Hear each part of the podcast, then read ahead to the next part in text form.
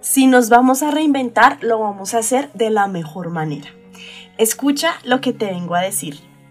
Desde que inició este podcast te hemos hablado sobre la industria 4.0, sobre lo que propone, lo que gira en su entorno. De hecho, nuestro segundo episodio de podcast trata sobre la cuarta revolución industrial. También te hemos hablado sobre las tecnologías que giran en torno a ella, sobre esta realidad perfecta en la que tenemos un trabajo colaborativo con la tecnología. Te hemos hablado sobre los retos que como humanos tenemos en enfocarnos a hacer estas labores propositivas, estratégicas y creativas. Y bueno, así estábamos pero resulta que el mundo se ha transformado, que nuestras necesidades como humanidad evolucionan más rápido que antes y resulta que ahora la Comisión Europea habla de la industria 5.0.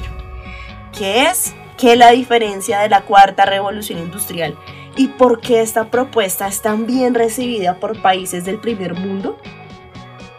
Te doy la bienvenida a nuestro episodio número 19 soy Evelyn Agudelo y en los próximos minutos te hablaré sobre la quinta revolución industrial.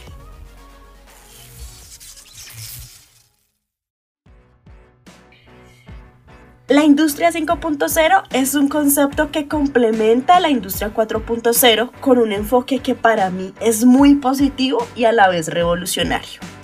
Retomemos. La industria 4.0 se enfoca en explotar el valor tecnológico para hacer tareas repetitivas y para potenciar la productividad.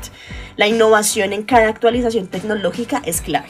La 5.0 también quiere enfocarse en esto, pero además propone las prácticas empresariales responsables con el medio ambiente, la resiliencia y el fortalecimiento de los sectores frente a la realidad disruptiva que nos dejó la pandemia. ¿De dónde surge esta nueva revolución? Bueno, las ideas generales fueron publicadas en el informe Industria 5.0, hacia una industria europea sostenible, centrada en el ser humano y resistente. Este documento es el resultado de talleres virtuales organizados en julio del 2020. Participaron organizaciones de investigación tecnológica y agencias de financiación europea.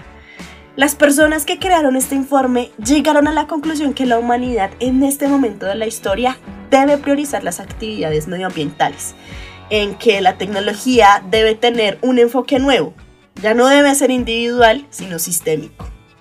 Esta industria no pretende sustituir a la cuarta revolución industrial, es una llamada a la acción en la que además de incrementar la productividad, hay que desarrollar y hacer transición a modelos más sostenibles. Recuerdan que en algún episodio de podcast hablamos sobre la importancia de cuidar el medio ambiente y la manera en que la automatización de BPM promueve esta realidad ideal. Pues sí, todo está conectado. Te pregunto, ¿crees que tu empresa cumple con la propuesta de la industria 5.0 o con los parámetros de la cuarta revolución industrial? Probablemente escuchar esto sea una señal para que decidas y llevar a tu empresa a un enfoque que esté más acorde con el comportamiento laboral que proponen estas nuevas dinámicas. ¿Y cómo lo vas a lograr? Bueno, te voy a compartir las tres grandes conclusiones que deja este término para las empresas. La primera, hacer sostenibles, a desarrollar los sistemas de producción basados en energías renovables.